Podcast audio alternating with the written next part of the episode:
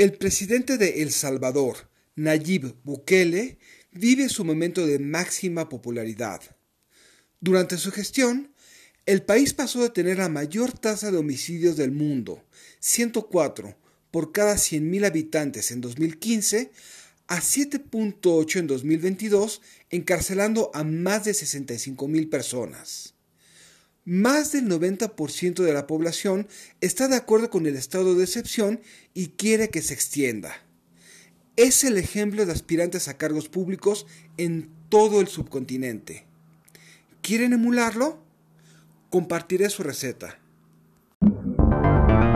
Realpolitik 101. Comentario político rápido, fresco y de coyuntura con Fernando Duorak.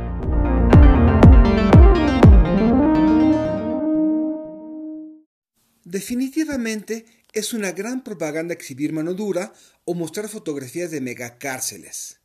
Sin embargo, el modelo es difícil de aplicar. ¿Qué se requiere? Primero, desmantelar el Estado de Derecho. Bukele empezó controlando el poder legislativo y así nombró a jueces adeptos al gobierno de manera a veces inconstitucional. Una vez logrado, siguió el control del poder judicial. La aplicación de leyes no fundamentadas en el respeto a los derechos humanos es la cereza del pastel. Pero la instrumentación requiere de recursos adquiridos y ejercidos de la manera más opaca posible. Al respecto, ¿recuerdan el cambio a criptomonedas como circulante? Dejemos a un lado las denuncias por detenciones arbitrarias, muertes y abusos en cárceles y procesos judiciales sin garantías. ¿Es sostenible esta estrategia? La respuesta es no.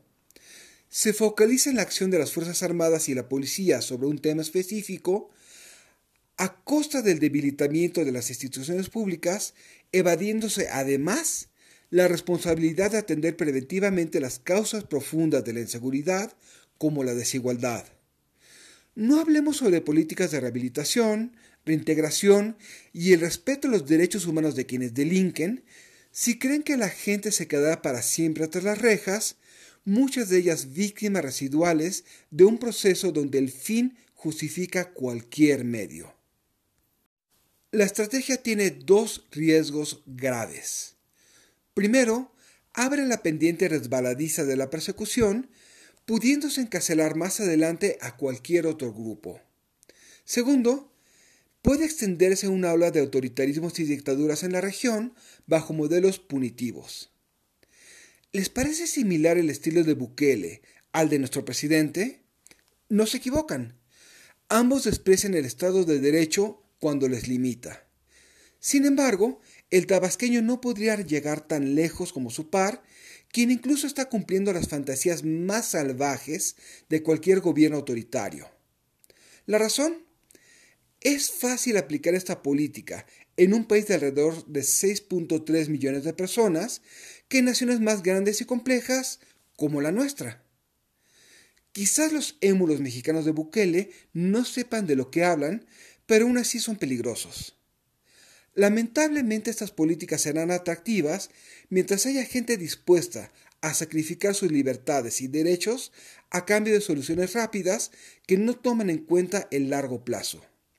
Soy Fernando Duorak y esto es Realpolitik 101. Hasta la próxima. Sigue a Fernando Duorak en Twitter y en Facebook. Visita fernandoduorak.com para más información y análisis político.